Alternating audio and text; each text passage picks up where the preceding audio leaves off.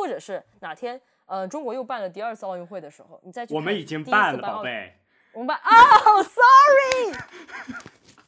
天哪！你在穿越吗？你什么意思？三二一，大家好，欢迎收听逢场作戏。我是文凯萌，我是陈小康，我是叶轩。哎，你是谁？我是你们这一期请来的就是嘉宾啊，不认识我。啊，呃，对，我们真的是很久没有录节目了，对吧，陈好康？对，大家最近都在干嘛呢？最近，嗯，大家最近都在干嘛呢？应该你比较特别吧？对，没有什么可干的，每天都在家里。我跟陈好康应该有，我们大概有两个月左右没有录节目了，对不对？哎，一个多一个多月，嗯，一个半月，一个半月。那其实今天我们请来了我们的新的一位嘉宾，那这位嘉宾其实在之前就已经参加过我们的节目了，对不对？而且他也一直是我们呃公众号的编辑。那你自我介绍一下吧。好，大家好，我叫叶轩，然后呢，我是。呃，一个不幸被封在北京 临时管控区的居家 居家无业游民，所以今天就又被他们两个叫过来拉过来录一期播客。听起来很不情愿的样子。没有，主要是我就是感觉你拉我来就是为了显示我的无知。毕竟我们这里最有文化的可能还是陈好康。不要在这里乱讲话。好了好了，我们现在不要。多说非常多的闲话，我们就直进主题，就是我们今天要来说什么？啊、呃，好，我们今天要来说一部纪录片。那这部纪录片呢，是在今年的呃台湾国际纪录片影展上面被展映的。然后同时呢，它在 YouTube 上也可以直接被观看。所以说我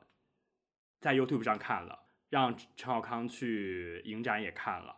紧接着呢，我们让叶轩也在家里用 YouTube 看了。哎，YouTube 是什么？哦，在一些。视频网站上看 反正反正这期的就是推文吧，我们会把我们我们我们会把这个导演他的 YouTube 的账号就是放在下面，如果大家可以爬梯子的话，就去看一下，可能会更能了解我们这期要讲的影片的这个。对，那这部电影叫什么呢？呃，这部电影是叫做《折腾》，对，叫做《折腾》，它的导演叫做王我，就是这个我，你我他的我。嗯，这部片其实是在二零一零年的时候就入选了当时的台湾国际纪录片影展，它是作为这个参展。嗯。然后呢，今年它其实是在这个台湾国际纪录片影展上，它进行一个展映，它是被划归到一个记忆成记录这样子的一个单元，嗯，然后重新的被邀请回来进行展映。嗯。然后这个片子主要是说它制作于这个二零一零年。但它的那个内容就是整个片子全部都是二零零八年那一年的网络上和这个新闻电视新闻里面的内容，它把它剪辑成，啊这个名字叫做折腾。对，就是它虽然是在二零一零年进行制作的，但是它的内容其实是二讲的二零零八年的事情。那它剪辑这个纪录片的素材来说，它基本上应该是没有自己去拍摄的素材，它的所有的素材都是来源于。互联网以及呃，可能是网上，可能是官方媒体所保留的资料，比如说中央电视台呀，比如说东方卫视啊，比如说深圳卫视啊、呃、这样的频道。对，这基本上就是这个导演他去剪辑这个纪录片的素材来源，对吧？嗯，所以说你要换成非常时髦的话，嗯、它可能叫做二创，它也不叫 二创，哎，它其实对它可能是一种实得影像，它可能是一种桌面电影，然后。就是用素材，它其实就是用素材剪辑。其实这个这个传统其实也很有，因为我在本次的这个 TIDF，就是这个纪录片影展的简称，就 TIDF 里面，我也看了很多，包括是比如说从以前就是二十年代、三十年代的很多这种新闻纪录片，比如说那种荷属殖民地在东印度群岛，它就是那个时候的呃荷兰的殖民者，他当时做那个政宣的时候，殖民政宣的时候，所有的新闻片它全部是胶片。他在九几年的时候被那个导演拿来重新剪辑，然后你会发现，你现在的视角去看当时用来做正宣的影片，其实会看出很多不一样的味道。所以我当时在影展刚看完这部片的时候，我当时就发了这个豆瓣短评，就是在二零二二年你去看关于二零零八年的事情，我就带起了非常多的回忆啊。就是这样的一个感受。我觉得就是这种时空的，你观看这个影像和这个影像产生的时间，以及这个影像它当时展现的那个时空，其实这种穿梭性我都觉得很奇妙。所以说我就 觉得想要来跟大家分享一下。嗯，由于嗯，而且是有感于最近这样的一个时局。呃，为什么想录这期播客，就是因为最近包括疫情啊，包括什么东西，然后呢，我会看到在网上有一些人会开始说，哎呀，我有点开始怀念某个时代，或者说开始怀念胡温时代，或者说呃，零八年的是那个时候，好像是中国呃某一个高点、某一个巅峰之后，就一直开始走向某种下坡，或者是向着一个很不可控的方向发展。但是我当当我再看到零八年的时候，我才发现，哇。原来零八年发生了那么多，其实看起来还不太好的事情，但是过了好像十几年，我们已经开始怀念那个时代，我就会觉得哇，有一种嗯时代的错位感。嗯，但我觉得。但我知道你说的那个最近大家都要怀念的时代，可是我看到大多数的贴文都是大家说在怀念二零一九年。就在我们录这期播客之前，我还看到有一个人发了篇文章，说我真怀念二一二零一九年。我之前也很怀念二零一九年，但我看了这个电影之后，我想大家也太没出息了吧？能不能怀念，就是怀念点更好的，就不要 怀念一些，不要用比差的逻辑去怀念一个也不怎么样的年份。关键是二零一九，其实怀念二零一九最简单、最直发的就是二零二零年初就发生了疫情，所以可能大家怀念二零一九，或者说二零年的时候论调是重启二零二零，回到二零一九。但你会发现，你要细数起来，可能连接可能跟我们连接最深的就是，嗯，从某一个年份，比如说一六年开始，其实中国的这个文艺政策就已经开始收紧，一种比烂心态，你知道吧？对，那叶轩叶轩看了这个电影之后有什么感受呢？你觉得呢？是我主要是就是打破了我对，就是我童年的一些就是这些印象吧，就是完全颠覆了。因为因为零八年我真的还挺小的，就是属于一个就是少先队员的年纪，然后那个时候其实可能接触这些像中央一台啊的新闻啊什么的，就是都比较。正面啊，就觉得怎么怎么样，怎么样？但是，就是你重新看这些素材的拼贴，你会发现，哦，原来发生了这么多事情，这么多事情他们是同时发生的。然后你可能有些印象，对他们有些印象，就里面提到了一些好的、坏的，都有些印象。但是你你觉得他们离他们很远，但突然这个纪录片就把这些素材都集聚到了一起，并且他可能有自己的一条线路，就有一些意象，它其实是。嗯，在不同的事件里反复出现的，然后他有意的进行了一些就是这个拼贴啊和这个呃捋顺，所以说他给你造成的那种感觉，其实你会发现那个时间线突然一下子聚集聚集到了一个点，就这些事情突然一下子急剧的冲击到了一起，然后这个东西会对你曾经的记忆造成一个很大的就是重塑。重塑，我只能说是重塑吧，也可能还没有到重塑的阶段，因为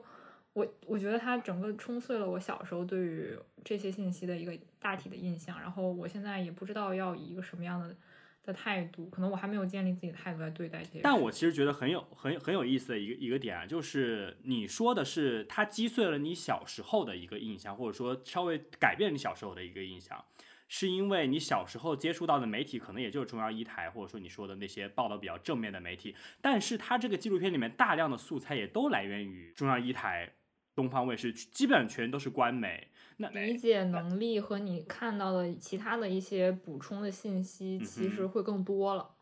嗯，会更多和更广泛一点。我不能说是更客观怎么样，但是就更广泛，来源更广泛嘛。所以说。你对他们的理解就变去变变了方向。那你觉得最颠覆你印象的是哪一件事情呢？就是在这个纪录片里面所呈，它呈现了，你看呈开场就呈现了这个呃春运，然后就是雪灾，然后各种各样的地震什么的。我觉得，我觉得最影响我的是就是西藏的那个事情，因为因为我我家的背景是呃，我爸爸是就是我爸爸那边家里之前是在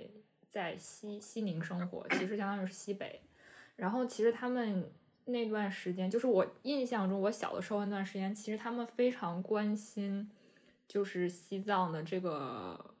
动乱。然后包括在零八年之后，其实我们也有再回西宁。然后我自己是有回去的时候又发现他那个火车站就是戒严啊，特警都非常寻常，在那个西宁空旷的大街上，就火车站一出来就是是这样的。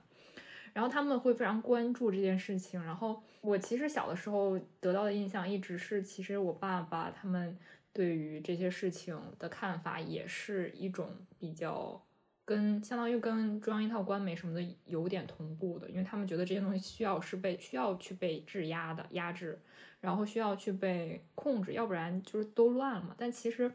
后来我发现，其实可能这也是我和他们的一种。就是以以外外者外来者的眼光来看待这件事情造成的一个态度，就是无论是我还是我爸，他们可能都是一种，他们哪怕在那里生活过一段时间，他们可能也并没有办法真正深入那些藏民的心，真正了解他们在想什么，真正为什么会造成这样动乱，以及他们在遭受这个之后，可能真正遭遭遇了什么后续的一些，就是。限制啊之类的，就他们没有办法感同身受，我也没有办法感同身受。那么这件事情让我其实是给我冲击很大的，因为它后面又跟那个就是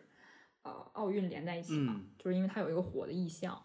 然后打打打响，然后和火有一个，我觉得是有一个这样的连接的。然后，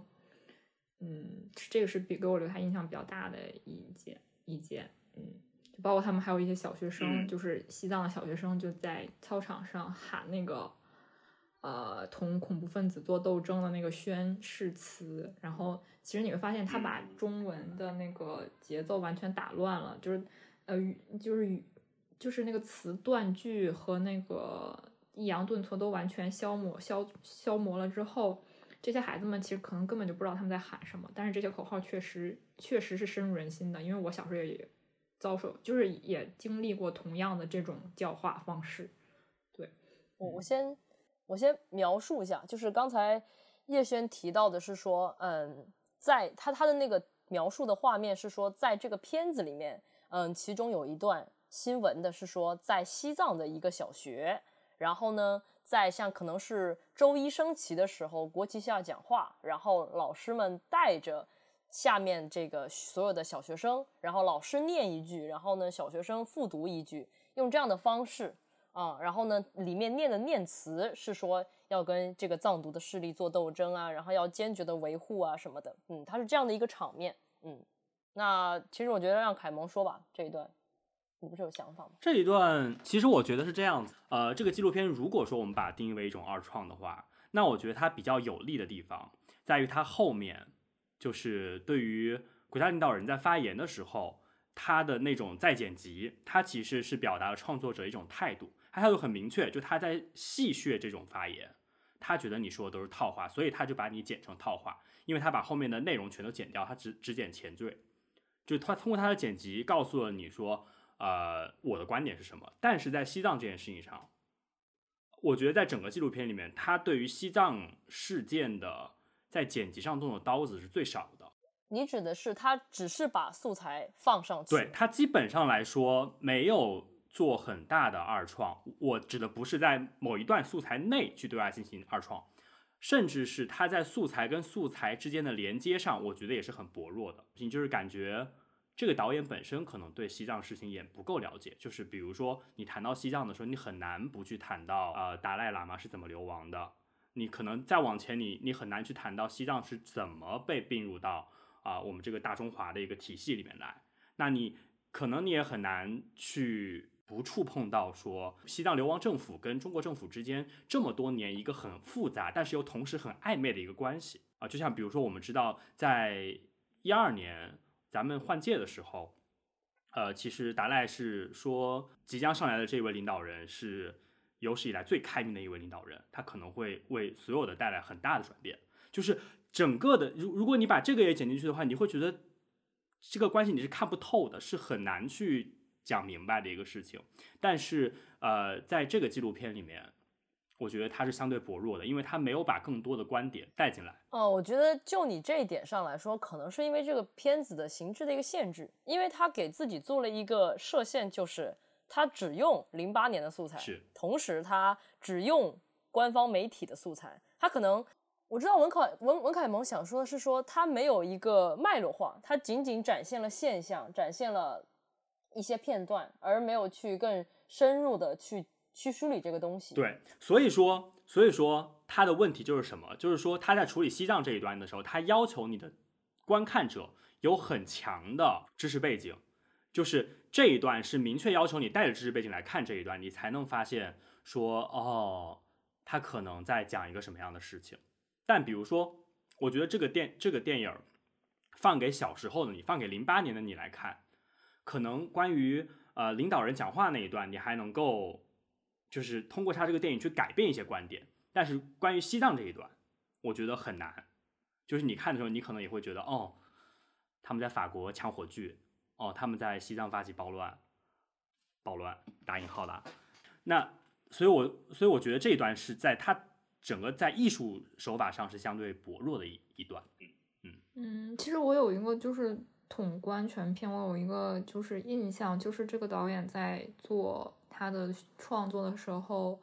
嗯、呃，把声音和画面其实我觉得是分开去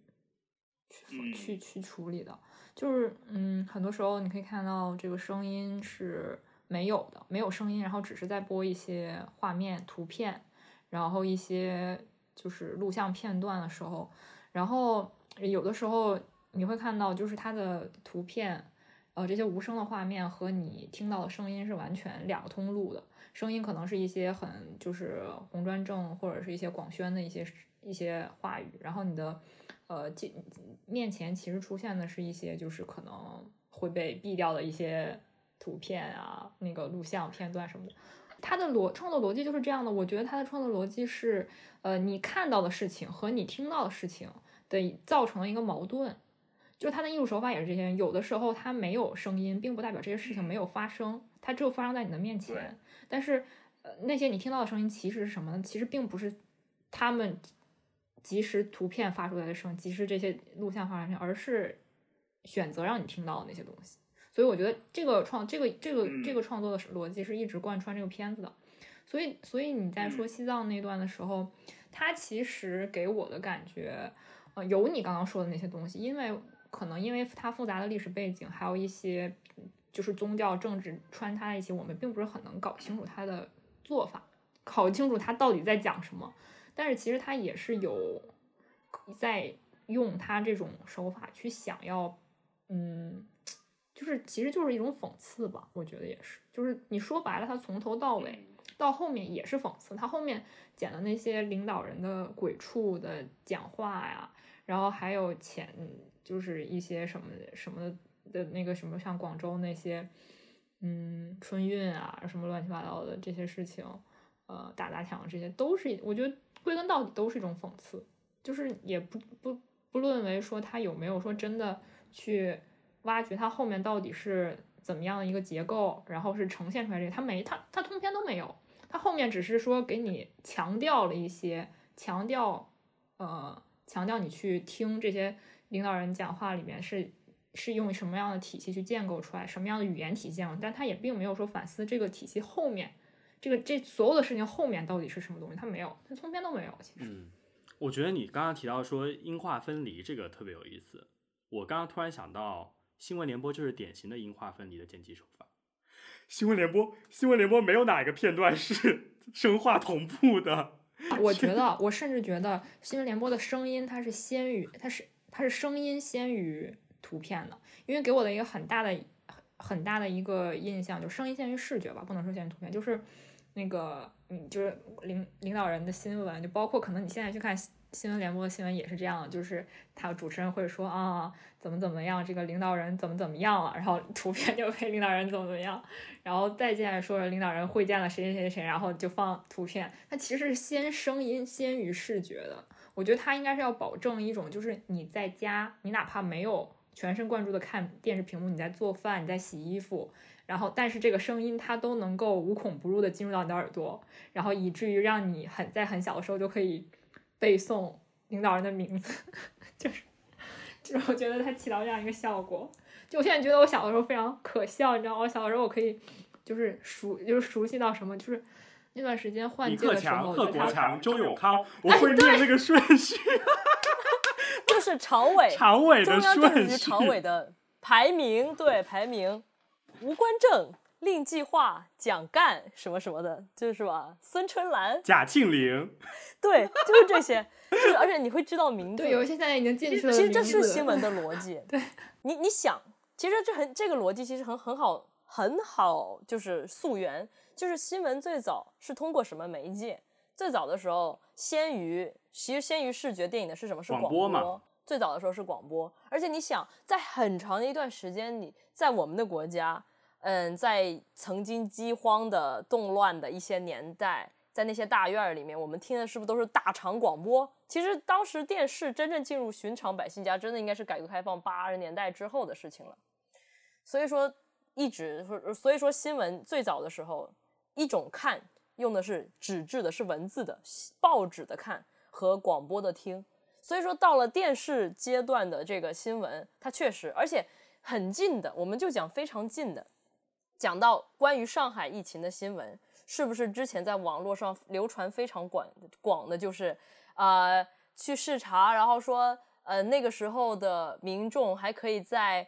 超市里买东西，但是那个素材最后被证实说是之前在另外一个地方前段时间的素材，然后呢被用到了当时其实已经被封控的上海里面，就类似于这种啊，我觉得。真的就是文本是被先写好的。对，你说到这个，其实我想到两点。第一点是，其实现在的广播还是可以听到新闻联播的，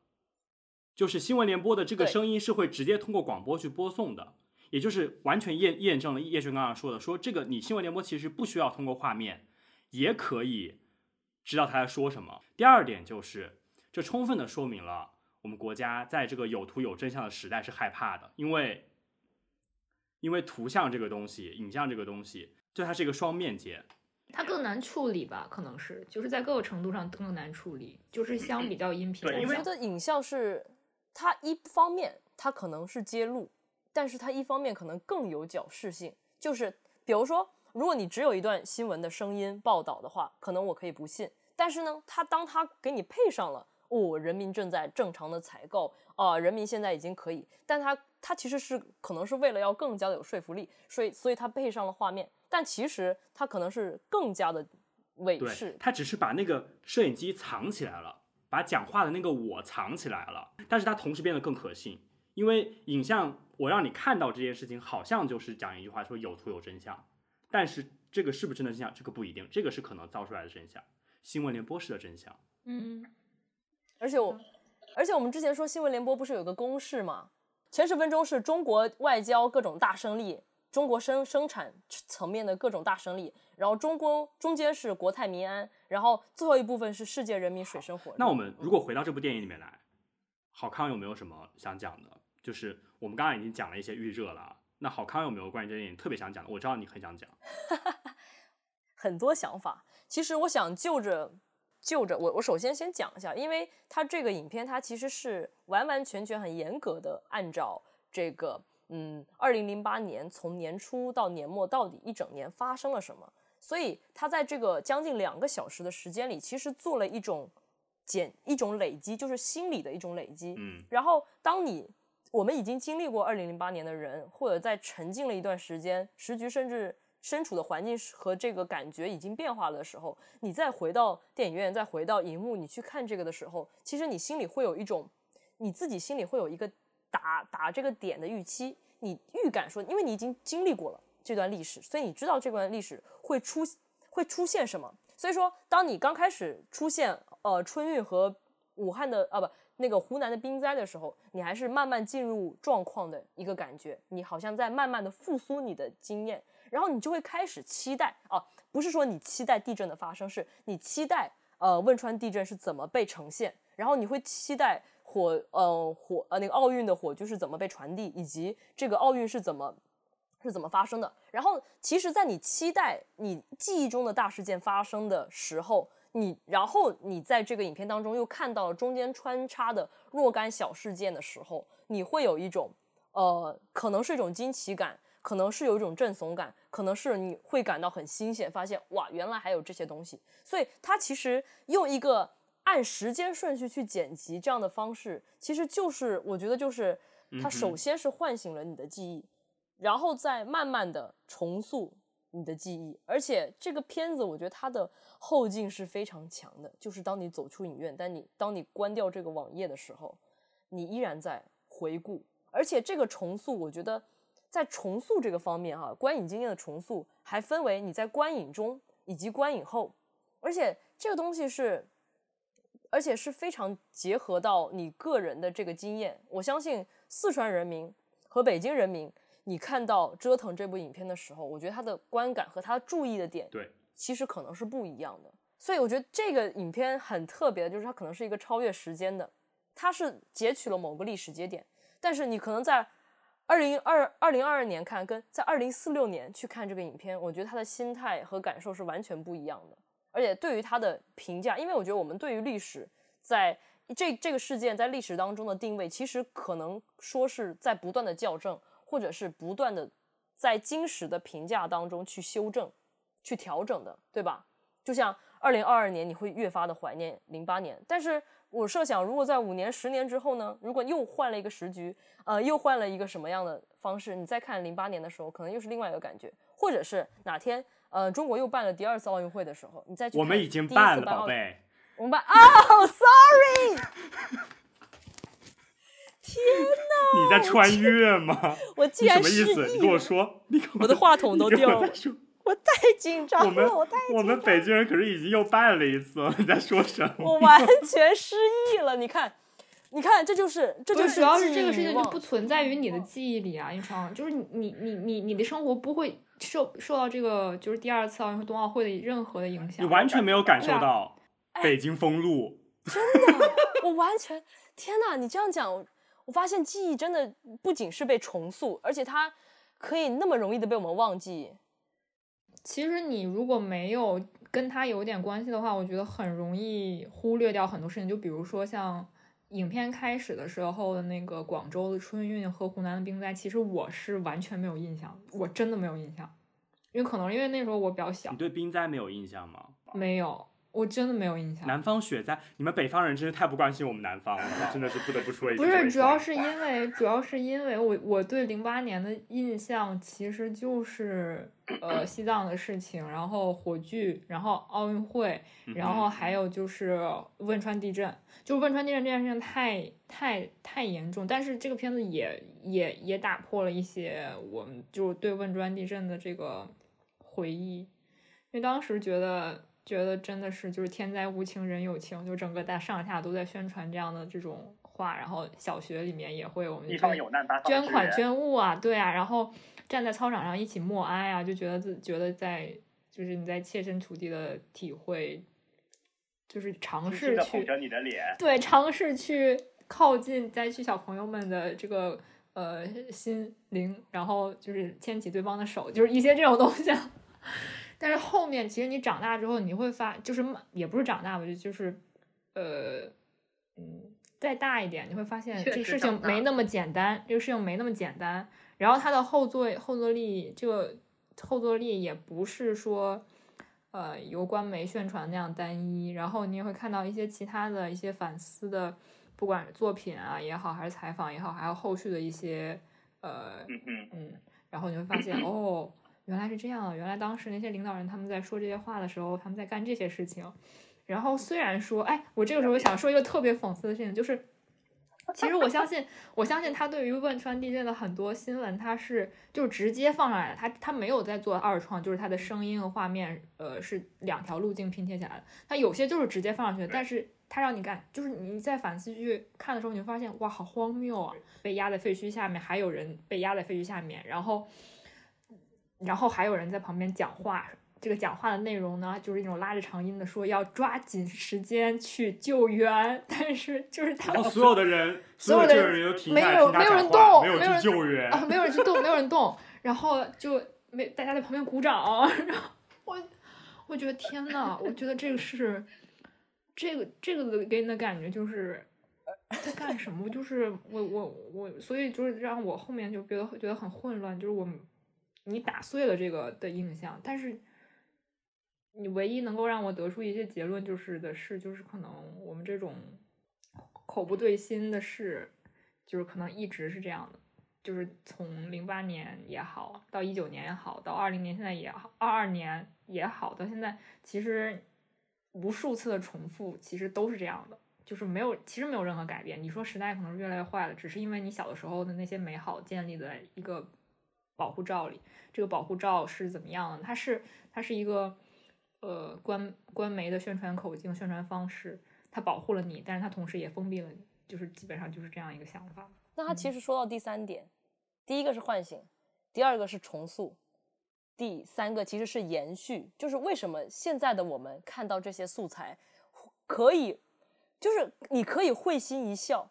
就是这个会心一笑是来自于你发现原来这个东西它其实一直维持，这套机器它一直都在运作，而且甚至可能变本加厉。所以你可能是一种戏谑的笑，也可能是一种自嘲的笑。最后可能是一滴苦涩的笑，但我我觉得这点来说就是就是这样子，就是你说这个笑，无论我觉得无论是这三种，就是自嘲、苦涩还是会意的那个笑，我觉得都是可能，就像叶璇刚刚说的，说他以前看那个片段没有那个感觉，今天看有了，那就是说明，既然这个创作者他可能这样，他有一种讽刺的心态，在一零年剪了这个片子，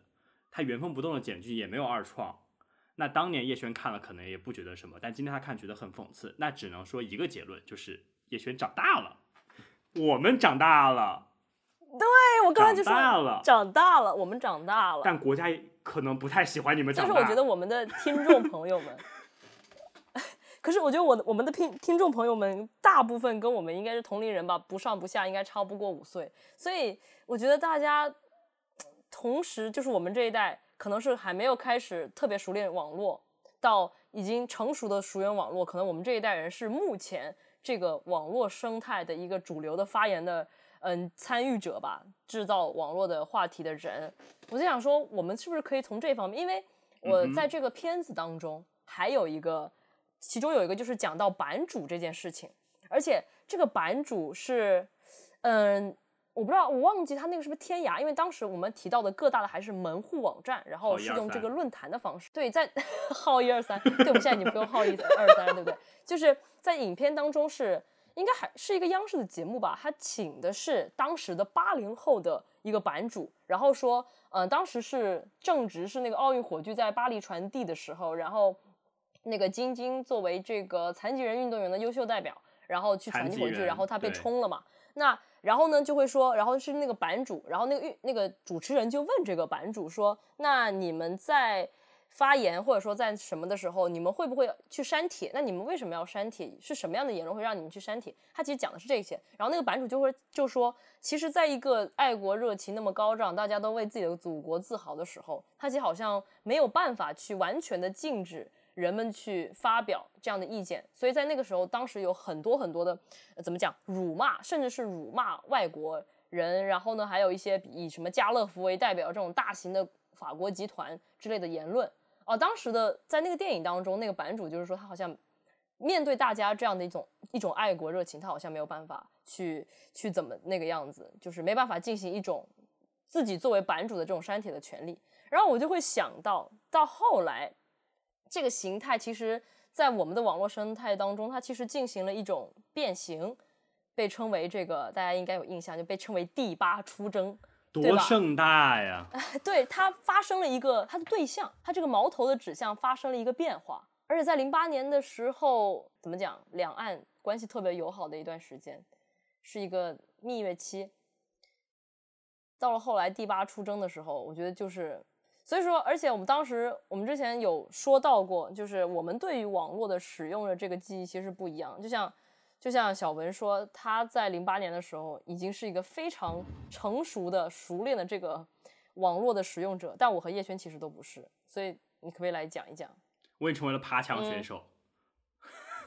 对啊，所以凯蒙来说一下，你那个时候的网络，你接触到是什么样的？说一下，其实我觉得那个时候，那个时候基本上互联网的那个墙建起来没有多久，因为我很很有印象的是，呃，零八年的时候我上小学六年级，然后我记得小学三四年级的时候，学校的电脑、家里电脑都还是可以上 Google 的，然后我们还会去 Google 音乐上面听什么呢？听香水有毒跟老鼠爱大米。你不是用千千静听？不是不是，是网页版，因为学校的那个就是没有下，就用网页版听，所以那个时候是可以上 Google 的。但小时候突然有一天 Google 不能上了，然后你觉得很奇怪啊、呃，但是其实当时翻墙这件事情并没有很难，所以我当时会翻，只是因为我想上 Google。只是因为你想听《香水有毒》和《老鼠爱大米》，想听《香水有毒》跟《老鼠爱大米》。这个理由未免也太好笑了。对，这个比较戏谑，但就是但就是这个感觉。而且我觉得那个防火长城在当时还是第一代技术，第一代技术就是所谓的 VPN 技术。到现在其实已经发展到第二代、第三代了。第二代就是什么 SS，第三代就是什么 VRV 之类的，就是防火墙不断的升高，但是我们爬墙的技术也不断的升高。当时翻墙其实不是一件很难的事情。而且网络的监管的也不是那么严格，因为其实真正严格还是从一三一四年开始的。比如说你像 Instagram，在一四年都是可以上的嘛，其实只是到了一四年后，Instagram 就不能上了，就是它这个是慢慢收紧的啊。所以我那个时候翻墙对我来说没有到很难，而且我也没有就是那个时候去刻意的看，就是。呃，比较刺激性的刺激的影片啊，就是比较那个刺激我神经的影片，这个就是没有看。但我真的记得，就是比较愿意去接触这方面的东西，是从初中开始，也就是其实是零八年以后。但我后来也查了一些资料，中国的网络政策全面收紧是可能是我说的一三一四，但是已经有很收紧的趋势，就是奥运会举办完了之后。夏季奥运会举办完了之后，而不是冬奥，冬奥一直是很那这个，那这个，那这个，那这个夏季奥运会举办完了之后，因为夏季奥运会的时候，我们因为这个要一起向未来嘛，就是哦，不是那是冬季奥运会，我们当时同一个世界，同一个梦想。One world, one dream. One dream. One world, one dream. 对，所以当时其实网络监管没有那么严，你其实是可以上到很多外国的网站的，包括那个时候你在国内你不翻墙是可以上到。无名小站的你还记得吧？你不知道你们知不知道？台湾很有名的论坛。我来台湾之后知道了。对，还是 Facebook，这这些都是以前是可以用的。大概在零八年，很多队啊，很多参加完了走了之后，突然一下子很多网不能上了，就是很多当时放开了点口子可以上的东西开始不能上了。对，这个其实是我的网络记忆。关于翻墙的，我就想说的是，就是很他，我不知道是因为我我其实没有就是翻之前翻墙那个经验，但是我。听到这件事情的时候，我就会想，他是因为奥运会而限制了这个翻墙吗？还是说他只是借奥运会这个机会，他一直想做这件事情，然后呢，他借这个机会其实是做了这样的一个行为，去管去管这个事情。咱们用这个中国最流行的这个考试论来描述这段故事，就是这个呢，就是我们学校来了几个国外的交换学生。我们要表示我们学校的素质教育，然后呢，我们的考试都很开明，开卷考试。外国学生走了，我们开始闭卷考试了，不就是这个感觉吗？哎，但是我对于我对于奥运就是有一个我我对网络这件事情可能没有那么敏感，因为我当时不翻嘛。然后，但是我对其他的是有印象，就比如说，就是我知道北京限号这个单双这个单双号是奥运会之后，就是是因为奥运而。建立这个限行单双号的政策，然后呢，就包括什么公交专用道这些道路的一些规规定什么的都是这样的。然后，并且我后来有去查，就是就是单双号限行这件事情呢，它一直它其实到现在一直有吧，它其实并不是一个固就是法规，它其实只是每年的一个延续，就是这个什么交通管理规则好像只管一年，然后下一年就自动的继续延续，它会有一个生成然后再延续的这个流程在。但是很多人就已经把它变，就是认为是习以为常，就是我们已经忘记了它可能是因为奥运，而当时是为了是给奥运造，就是提供一些方便而产生的这个规定。但是在奥运结束之后，这个规定并没有结束，它延伸进了你的生活，然后并且到现在让你觉得是习以为常的一件事。这个我觉得就很像什么，就是咱们政府发现中国人中国人这么好管。一点怨言都没有，自愿。而且这件事情，在现在你也可以期待一下，就是由于这个疫情的原因，要这个非必要不出境，那会不会以后就一直非必要不出境？我也不知道。反正对，他会有一个借借某个时间段开始一件什么事情，但是呢，这种所谓的特殊化就变成了一种常规，什么变成我们民族的惯性，但可能会调整一下。比如说单双号限行，现在就变成了尾号限行，就一二三四五，每天限哪几个数字，对吧？可能稍微放松一点点，但它还是管。那比如说，我记得很清楚，北京地铁安检其实也不是一直都有，其实全面推行地铁安检，然后还有什么？我不知道你们有没有经历过啊？北京公交车上车的时候，你带了瓶水，他让你喝一口，是的，对吧？这个也是从那个时候开始的嘛。当然，你可以说后面有很多别的原因，比如说为了防止恐怖分子啊之类的。那个护照什么收走，就是国家公公职人员 收护照也是是好，我记得好像是因为新疆的动乱，然后我爸妈的护照就就到现在就是再也没下来，没有拿到过。对、就是、我爸，我爸应该哎，我爸现在退休了，应该拿回来了吧？他之前也是，拿回来有什么用呢？给你剪了，或者是就是那种到期不给你换，不给你换新的，非必要不出镜嘛。现在就更有理由了，就继续延续吧。就是它会有不同的，嗯，我是觉得就是。你要按年份，什么重要年份？其实我觉得每一年都是重要年份，每一年都会有一些事情，然后呢产生一些规定，它可能就不停的接洽，慢慢的改变。哎，我觉得这个，我觉得这个话，我觉得陈小康你刚刚说的这个话就很像那种，就是你小的时候，你爸爸说，哎，一年级是很重要的一年，你要好好学习哦，一年级打基础，然后二年级很重要的一年，二年级你要就是在一年级的就是竞争更激烈了，然后大家都开始熟悉这个学校规则，三年级也很重要，三年级你要怎么样？因为三年级为什么重要？因为要升四年级。了，四年级为什么重要呢？因为你进入了一个全新的时期。五年级要到六年级了，六年级要中考了。对啊，就每每一年都很重要。就像我们就说什么逢五逢十，然后呢，大家都是说啊，这几这两今年要挺一挺吧。今年有这么多主旋律片，怎么怎么样一下？我今年可能这个类型要被管控。发现啊，明年发现又是一个啊，就是永远都有，反正永远都有理由，永远都有提出的条件。好，那我就祝陈 小康你就是非必要不入境吧。我觉得，非必要不入境。好，哎，那其实通过这个，我们觉得可以延伸一下。就前两天，我和叶轩都在那个微博上看到了一个呃标题为“奇葩”的这样子的一个微博，然后他那里面附了一张图，那个图叫做什么“上海防抗疫还是防疫小词典”。然后我点开那个图一看。里面罗列了一大堆跟这个就新时代跟防疫有关的这个词汇，我看了之后，我真的是一头雾水。然后我就发现，我们这个如果按考试来说的话，这这个考卷我可能就是不能说零分吧，我可能只有个位数，就是有无数个嗯、关于清零的词，什么动态清零、社会面清零、社会面基本清零、社会面动态清零。硬隔离、静默期、软分隔、微网格、网格场，就是说，而且后面就更加的厉害了。后面有什么硬插、静插系列，以及一一些数字游戏，还有一些呃排比对仗，以及一些重要的行动和生动的比喻、作战的口号。我就觉得，如果要考这张试卷，我真的就是我不知道我现在我的身份算不算算不算交换生，因为我现在。在这个在台湾嘛，那我作为台湾的交换生来考这个大陆的考卷，我可能真的就是一个个位数。即使开卷考试，港澳学生来都不会考政治的，这个又不是防疫题，这个是政治题啊，政治题，政治题，就是考试论呀，就是什么都要考试啊，每天就是什么什么资优生，我们昌平有一个资优生、oh, 啊，那叶轩现在叶轩在劲松，那劲松现在在什么？劲松在呃临时管控区里面，就是我们其实本身非常优秀。但是无奈有一个旁边有一个就是差生，然后他就是导致我们就是可能也受到了一些牵连，但可能问题并不出现在我们身上，我们只是连坐，你知道吧？就是就是很委屈，就是这样状。哦，那我是什么？像陈好康现在在台湾，那台湾就在我们校长看来也是就是也是那个我们学校的一部分，但就是国际班，他就不怎么管，你知道吧？啊、呃，就是他答的好答的坏也没关系啊、呃，然后然后什么香港也是国际班。那你们说上海的答卷答的这么糟糕，怎么为什么北京答的好呢？因为，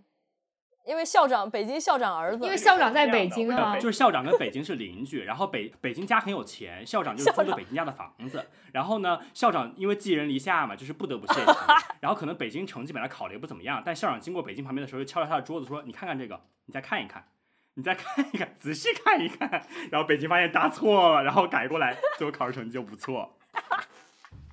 那上海上海家没有钱吗？上海家更有钱。上海是分科目去写那个成绩，就是呃，他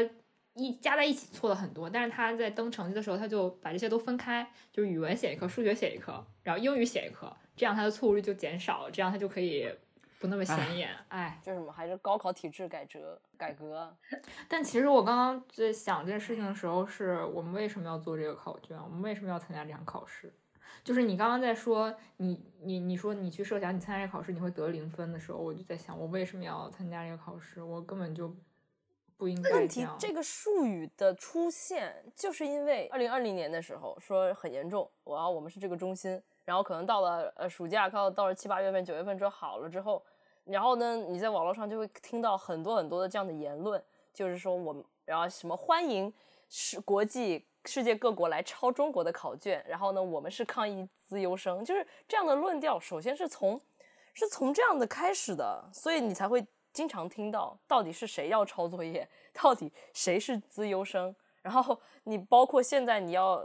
讨论或者说在跟共存跟清零掐架的时候，依然还会提到这个东西，就是到底什么样是最好的方式。但是我觉得，我觉得我刚刚说的那个话的意思其实是就是是我不想进入这一套话语体系，就是如果我们顺着他的道路说说我们要考试，我们成为自优生，我们怎么样的话，其实我们在运用他的。他的话语体系，然后来讽刺这件事情。但是我其实想的是我，我拒绝这件事情，我拒绝进入这种话语体系，我也不想学习这些相应的词汇，我也不想就是把我们当做就是考场上的同，就是这些事情来来看待这件事情。就是其实你学习他的语语言方式，还是会对你造成一些影响。我觉得这是是一件很重要的事情。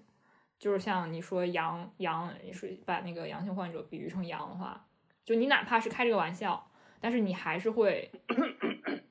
受到他的影响。我我我并不说是哪一方面影响，但是我就是觉得，那我就完全拒绝对于这件事情。所以说，其实我觉得这并不是一个很有意义、很很好的事情。就是或者说，我们这样的讽刺其实也没有什么效果。就我就我我我刚刚在想这件事情，但我觉得叶轩这提的这个很有意思啊，就是当我们面对一套已经被构建起来的话语的时候，我们怎么办？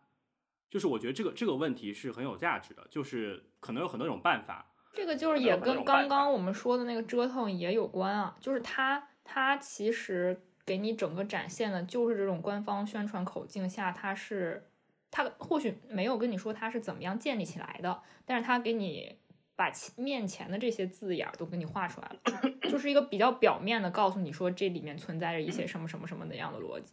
所以说是一种提示吧。我觉得你不能说它是完全那种深挖，但它只能说是一种提示，一种善意的提示，黑色幽默上的提示。就像老师走过去之后拍拍你的桌子，看看你，就是让你看再再仔细看一眼这个题。别再写考卷了，别再写考卷了。你看，你自说的就陷入了这种的话题。你看，但我觉得很，我觉得很有意思的一点就是刚才叶轩提到的这个。我如果我觉得我们继续去讲，其实我前段时间陷入了一个很大的痛苦，就是当我们面对一套已经被建构起来的话语，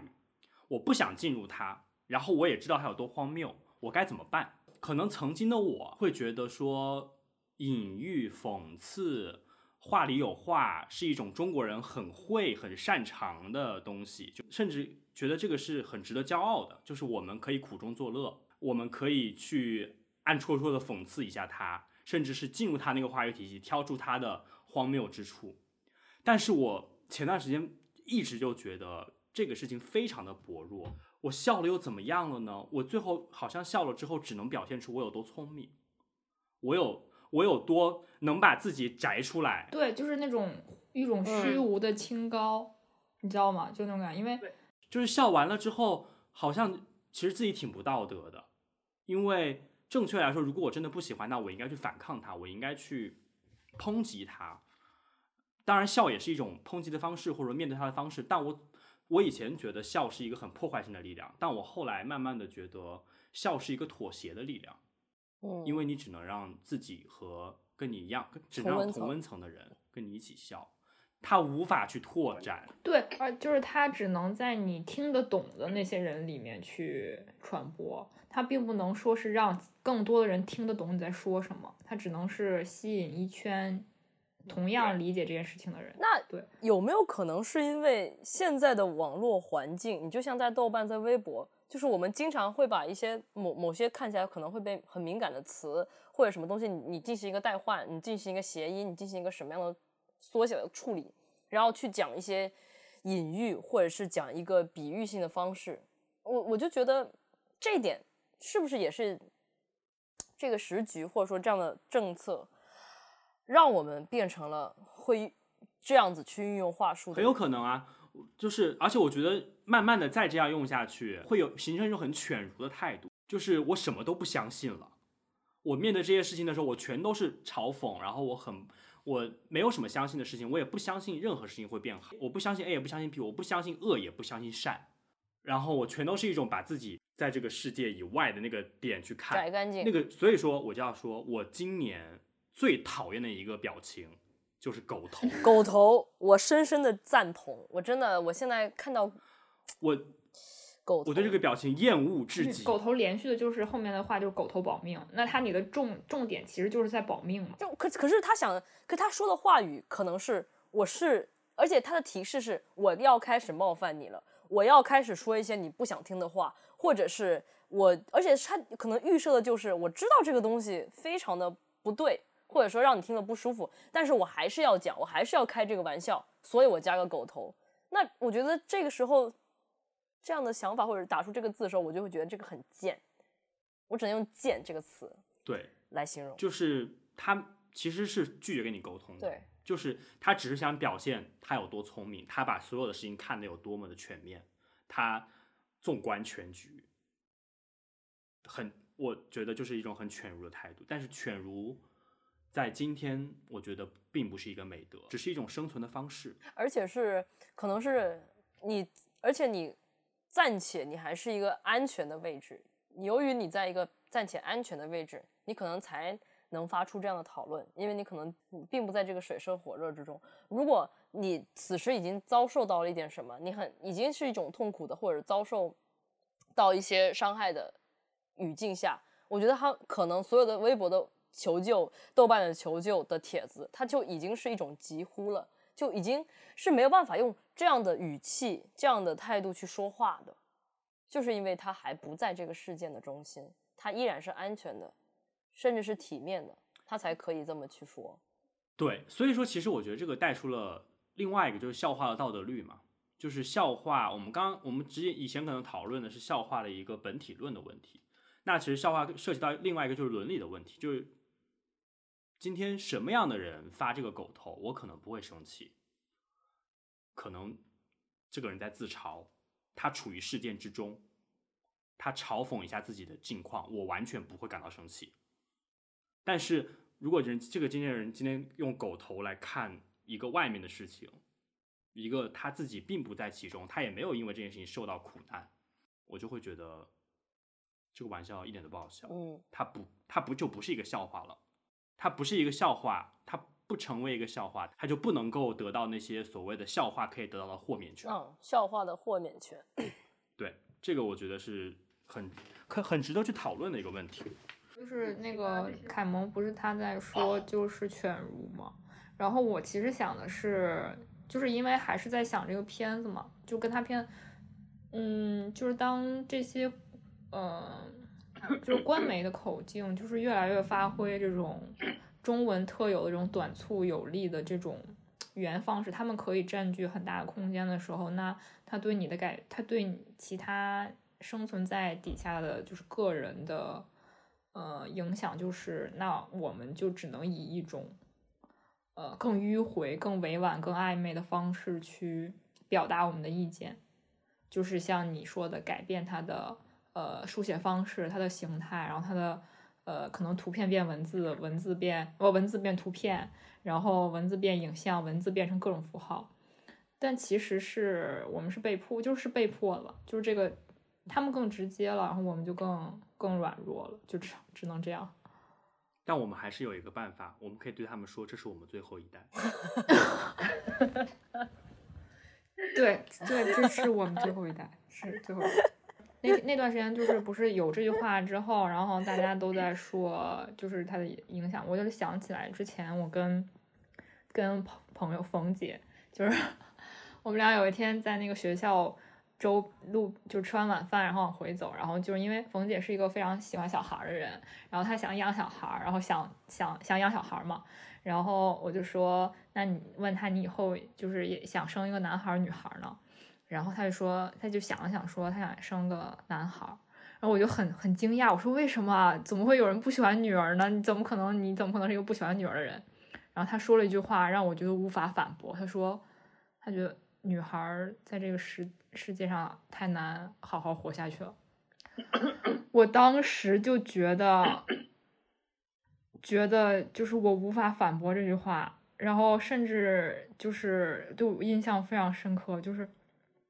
我觉得我我要当然我没有要挑起任何性别对立的这个意思，我只是说他这种态度就是已经是往一个什么那那个段时间刚过年，我们是过年的时候讨论到这个话题。但是他这个态度其实就是那个我们是最后一代的态度，就是我们的孩子或者是后来一代，就是所谓的可能是两个人爱的结晶，一个你的生命的延续，已经不是说那种带着美好希望让他来到这个世界上，已经变成了就是对于他带来到这个世界上，我很愧疚，因为你要经历一个非常非常残酷的时代，非常经历痛苦的一生，然后你活得不快乐，就是这种感觉，就是我很对不起你，我不能把你带到这个世界上来，就是那种感觉让我觉得非常心痛。就非常的难难过，就是这样。冯姐的态度，我只能用我们上一任国家领导人用了说了三个字来总结，那就是不折腾。是不是充分点题？我说不折腾这三个字也非常的好，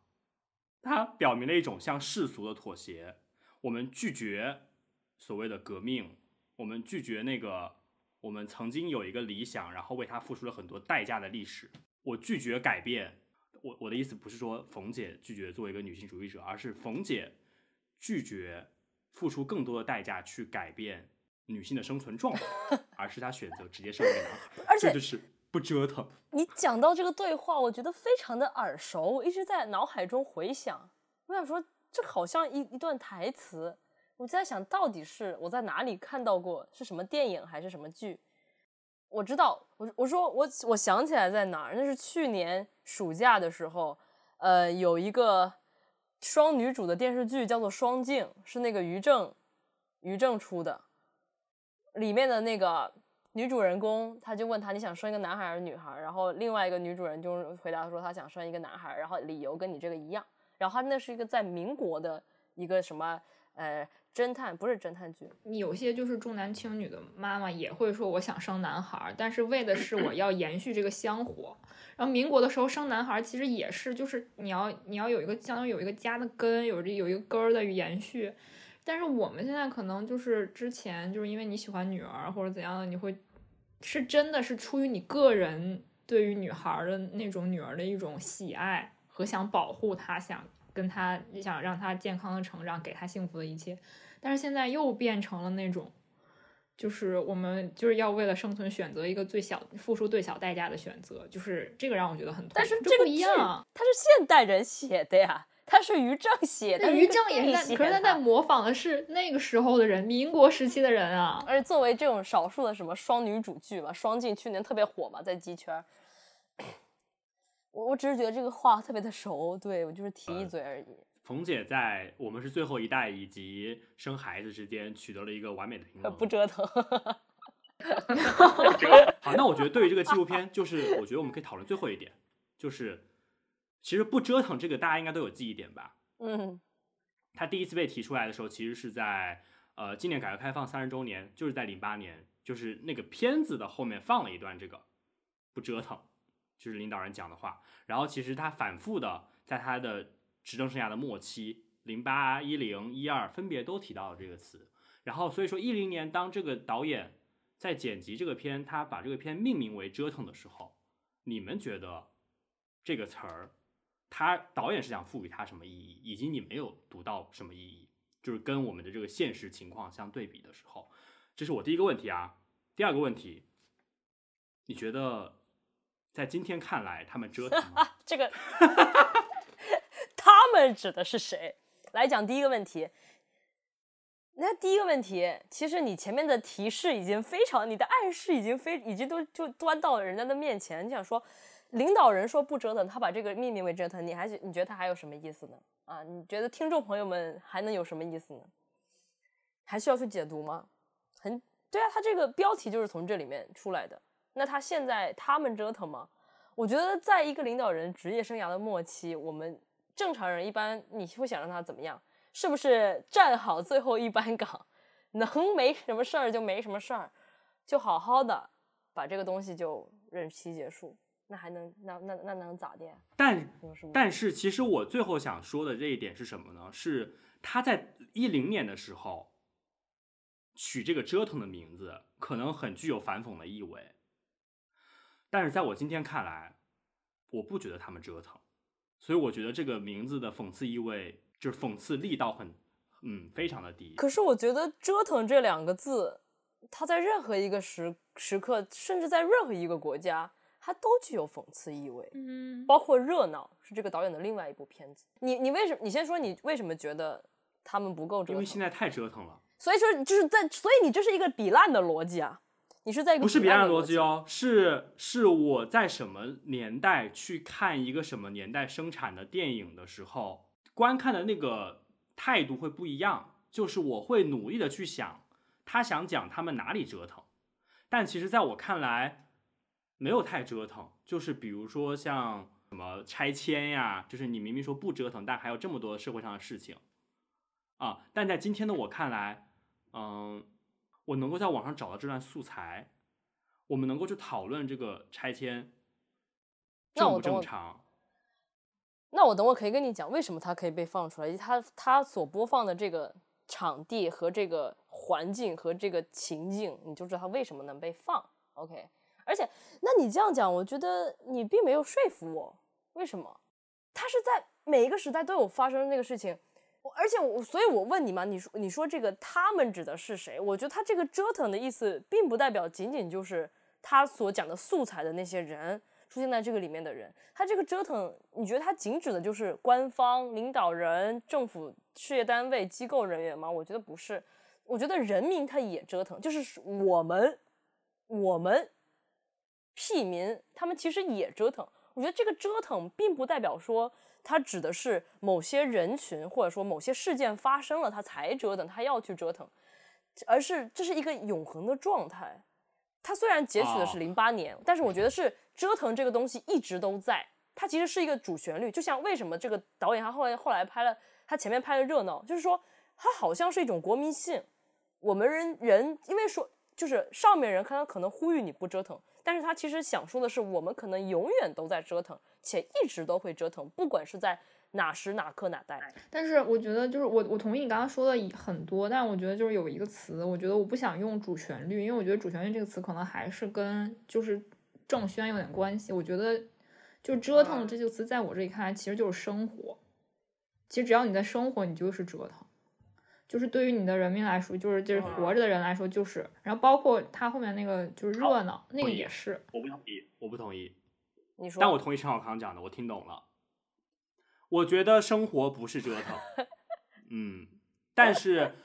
但是陈小康确实说服我说，影片里面反映了我们身为人民的折腾的一部分，就是当官方想要来拆我们房子，说我们的未来很美好的时候。我愿意为了我的某一点小利益，我为了我愿意为了我自己的权益而去反抗，这个叫折腾。嗯嗯，我觉得他有也有。我顺从官方去生活着，生活着，这个不叫折腾。嗯，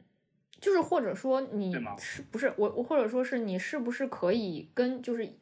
就是依据你的个人意愿去折腾，还是说你需要顺应的是其他的东西？你需要被迫的为了别的东西而让出你的生活空间？然后去折腾。我们每天，我们现在每天不都是在让出生活空间吗？我们现在，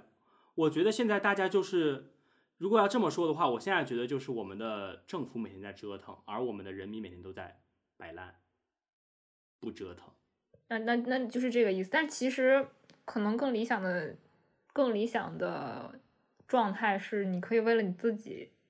而折腾，而不是说被迫被逼。可是你要。你要这样讲的话，那底层的工作人员以及每个楼的楼长、团长，他们就不同意。他说：“我还不折腾，我我不想我。”他可能他想摆烂，但是他没办法摆烂，他必须得折腾，他才能有按时会有蔬菜水果，会有做饭用的东西，会你家里小猫小狗会有狗粮猫粮。但是这个，但是这个这个折腾也是不正常的，他是让已经让出了一部分生活权利之后的折腾啊，那就是那叫什么狗，就是一种困兽之斗。所以你会发现折腾其实是很很细化的，就是好像你想摆烂你都没法摆烂，他逼着你，你必须得去做。你家里的老人有有生病，你必须得去打电话。好，我觉得我跟陈小康达成了共识，但是我无法同意叶勋的说法。我们怎么每次都这样？好，那我觉得我们可以进入下一趴，就是我刚才有提到这个王我的其他的作品，就是是不是可以讲一下这个创作者这个人？因为我也是之前不认识，生于一九三一年，这个是非常荒诞的，在这个百度百科上竟然写他生于一九三一年，就说那这位不会是他自己改的吧？多大了？他他的创作好有激情，后来发现他不是。六七年，六七年，不知道他这个可能是另外一个人，他写重了吧？这就百度编辑的时候，百科编辑的时候写重了，就变成他是一九六七年的。然后我看他的那个生平履历那个简介，他创作东西，他参与的团体，参参加了这个什么展，他的经历，我会发现他其实勾起了我我自己的一部分回忆啊。他我不知道可不可以算为这个三部曲或者四部曲，就他所有的作品就是纪录片类型的作品。都是，比如说这个，呃，外面零五年的外面，呃，零七年的这个热闹热闹，然后一零年的这个折腾，然后他最新的一部叫做对话，都是两个字，然后都是用这样的方式，嗯，作者几乎可以算是把作者，他没有一个很固定的人物嘛，然后呢，都是他在街上或者看到的窗外的拍摄到的素材，然后把它进行一个剪辑，然后基本上。作者是没有参与，直接的参与到在拍摄的现场，没有说进行一个对话，或者是找到一个固定的主人公这样子的方式，然后把它进行剪接。然后折腾应该算是里面在这个形式上最极端的吧，就是完完全全是一种实得的影像。所以我觉得这个导演其实很有趣啊，就是按他的这个作品，然后他后来就好像没有怎么再做了。然后这些作品其实都是在。中国纪录片，呃，交流周，以及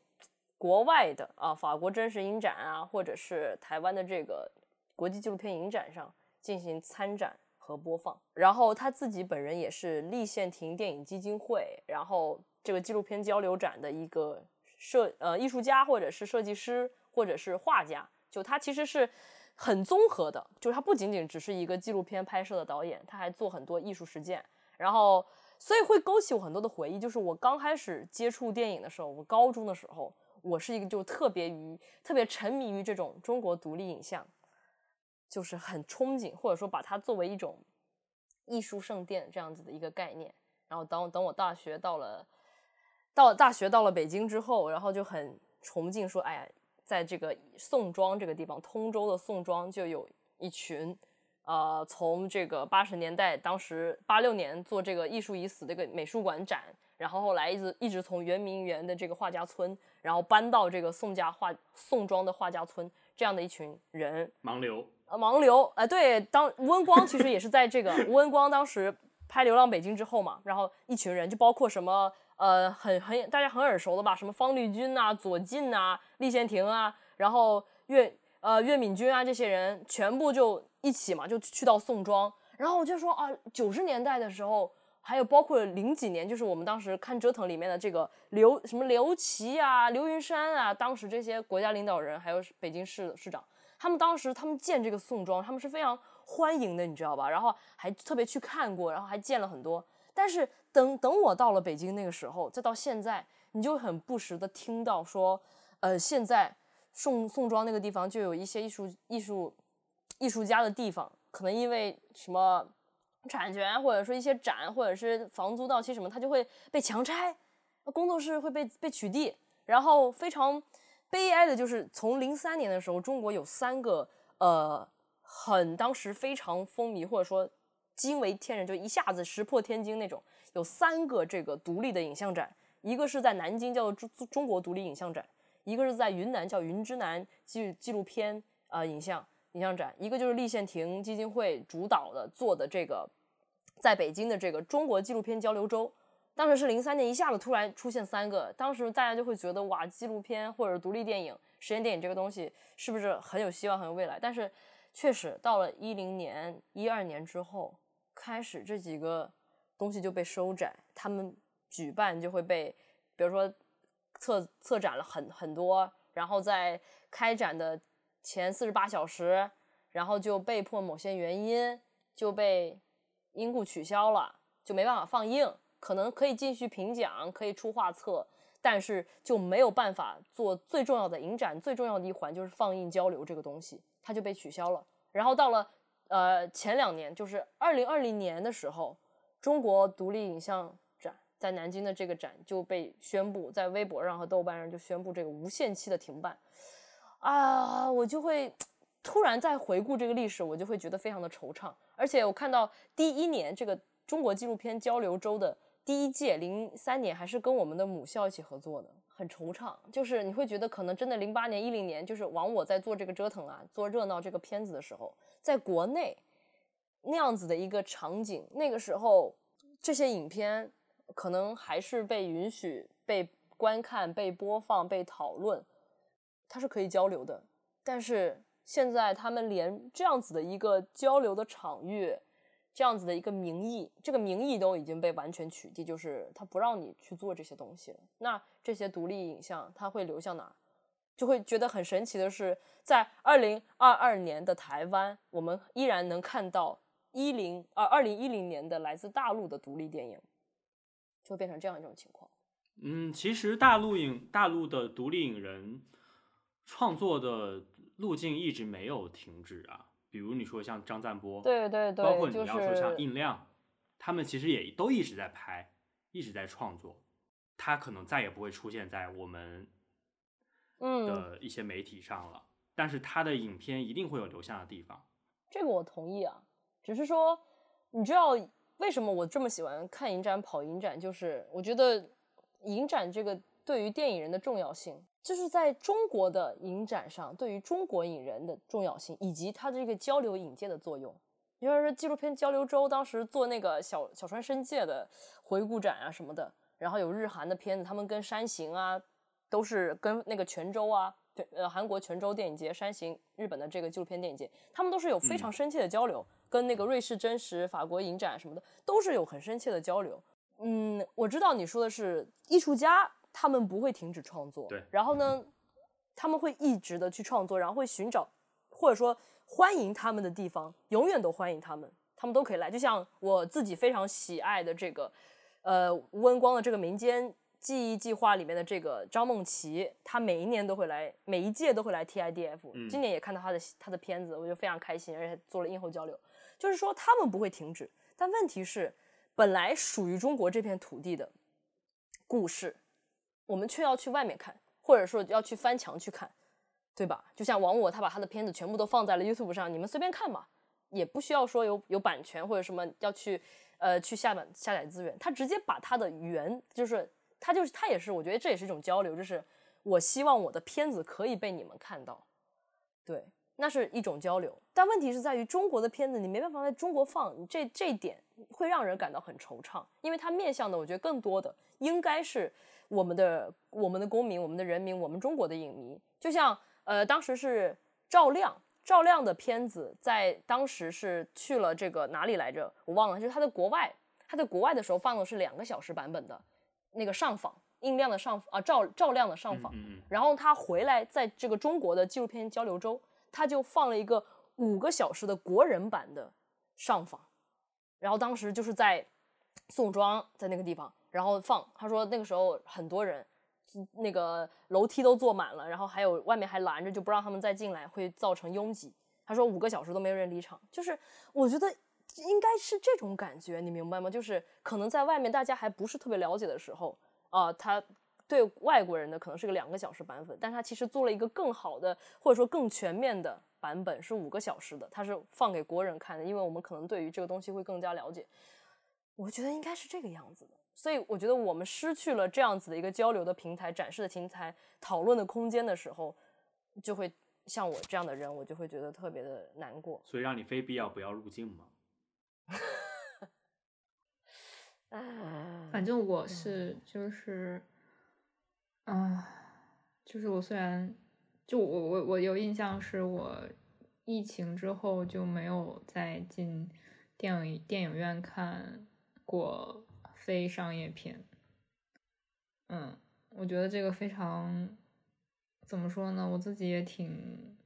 没有想到会变成这个样子。就是这是也不是好像也不是我的意愿，但好像也又是我的意愿。的一种感觉，你你指的非商业片是什么？就是艺术片吧？对，和影展，就是影展啊，或者是一些学术放映啊，或者怎样。我想，我想有没有？好像有，但是但是之前资料馆有放啊。对，还是有 放。那你为啥不去呢？对啊，在五月四四月之前是有放，但是 就没有再去看过。嗯，说到这个话题就沉默了。对，好吧，那我觉得我们今天的节目其实差不多到这里。最后呢，我提倡我们有一个仪式，就是我们一起来祈祷一分钟，一起祈请愿？你们应该知道我每天我每天都在祈祷什么吧？让我们一起来祈祷一分钟。啊，我们静静的祈祷一分钟，这个一分整整的一分钟会被我完整的剪进去。听众们，与我们一起祈祷一分钟。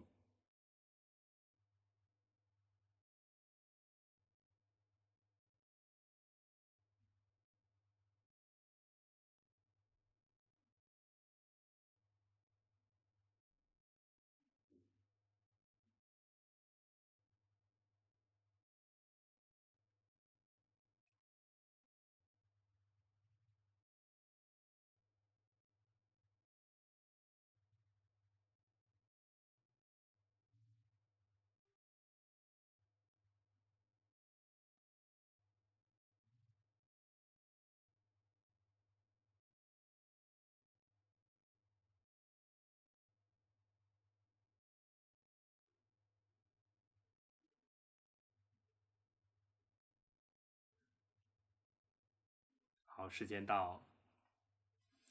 希望我们的祈祷早日早日成真，早日成功。那欢迎大家收听今天的逢场作戏，我是文凯萌，是陈小康，我是叶轩，拜拜，拜拜，拜拜。